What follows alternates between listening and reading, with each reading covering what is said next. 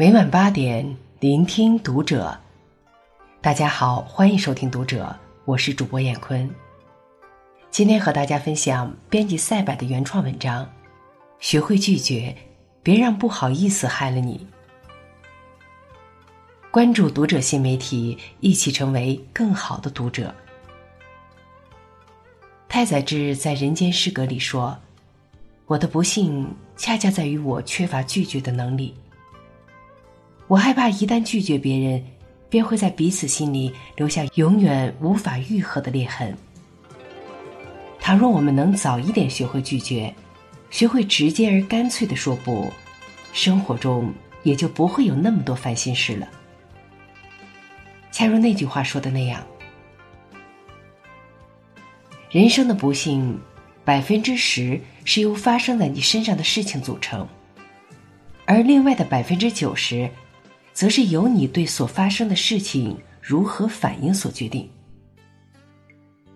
刚到家。我姐就接到了中学班长的电话，叫她过几天去参加同学聚会。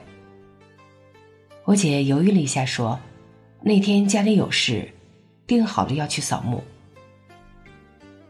我听着好生奇怪，等她挂了电话就问：“昨天不是已经扫完墓了吗？”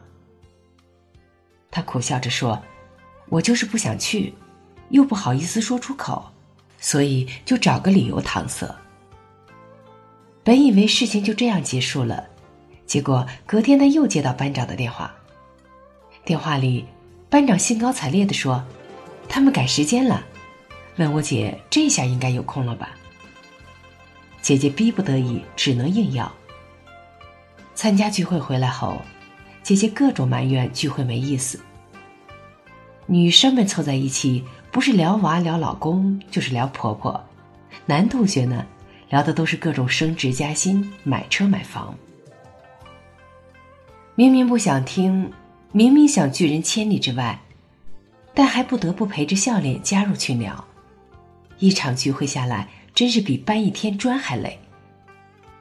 我就说他，知道这样，第一次接到电话就应该直接干脆的拒绝，也就没那么多烦心事儿了。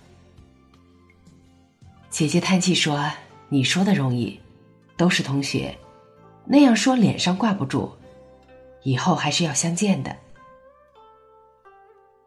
这种话真是常常听到。亲戚来借钱，不想借，又不好意思拒绝，于是拿出压箱底的钱来。自己想用钱时，还不好意思要，更不敢催人还钱。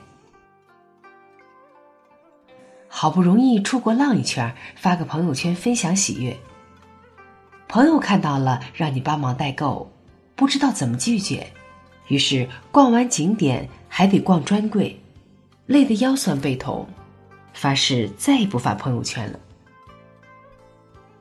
反正我们总是因为抹不开情面，因为不好意思拒绝，于是应承下各种心不甘情不愿的事情，最后委屈了自己，成全了别人。倘若别人因此念你的好也就罢了，偏偏有人不仅不念，反而把你当成软柿子念。听同事讲过他们家的事情，当初为了让他们姐妹俩接受好的教育，他爸妈省吃俭用多年，在县城里买了一套房，房子不大，只有两个卧室，刚刚够他们一家四口住。然后事情就来了。刚开始是爸爸老家的亲戚要来城里办事，想要要借住他们家，可家里哪还有地方住？但他爸说，人家好不容易求我一回，我不能不帮。最后姐妹俩只好搬到爸妈的卧房，把屋子让给亲戚住。从那以后，这种事情就接二连三的发生，七大姑八大姨轮番上阵。好好的家搞得像个宾馆一样，爸妈因为这种事吵架，姐妹俩也因为休息不好，成绩下降了不少。爸妈终于意识到问题的严重性，决定以后谁来也不让借住了。令人想不到的是，之前借住过的那些亲戚听闻这个消息，不仅没有不好意思，反而指责他爸妈小气、忘本、看不起人，真是让人气到吐血。这就是所谓的“你帮了别人十次，只要你有一次拒绝，你就成了坏人”。为什么会这样呢？因为他们早已习惯了你的顺从，习惯了你言听计从。说的不留情面点，他们之所以会这样，都是你造成。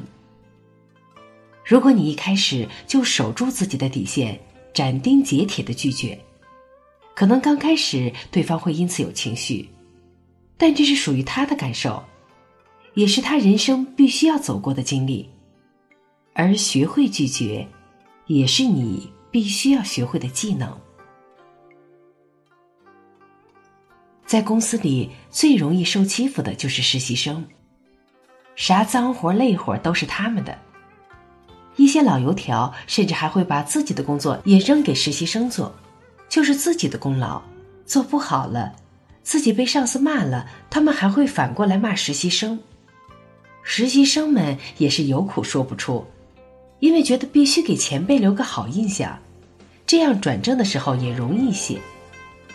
但前段时间来公司的实习生小满显然不是这样想的，该拒绝的他从来都是毫不犹豫的拒绝。有次，公司一位老油条同事借口说自己太忙，想让小满帮自己分担一部分工作，小满想都没想，一口就回绝了。小满给出的理由是。自己的工作已经满额了，事实也是如此。私下里，我问他：“你什么背景啊？这么有底气？”小满笑着说：“哪有什么背景？之前去实习，我也是不会拒绝。同事让帮忙的都认真去做，本以为能博得同事们的好感，没想到他们得寸进尺，找我帮忙的越来越多。”导致我都没有充裕的时间去做好自己的正经事儿，最后被领导骂了一通。我才明白绝不能这样下去了，于是开始拒绝一些求助。本来我都做好跟同事撕破脸的准备了，没想到我拒绝后，他们反而更尊重我了，就像是把我当人看了，而不像以前那样吆三喝四的。忘记了哪位大家说的，我们常常以为降低底线可以换回些什么，其实决定你拥有什么的，恰恰就是底线。一旦你降低标准，很快你就会失去你的原则，接着就会失去更多。换句话说，你怎么对待自己，旁人就怎么对待你。之前也想过。为啥我们不敢拒绝别人？为什么说不就那么困难？这大概和我们从小接受的教育脱不开干系。打小，无论是父母还是老师，都教导我们与人为善，但却从未告诉过我们，善良是有底线、有条件的。无条件的善良就是作恶。这种潜移默化带来的影响。就是我们从心底里不愿跟别人发生冲突，也不愿意惹人不快。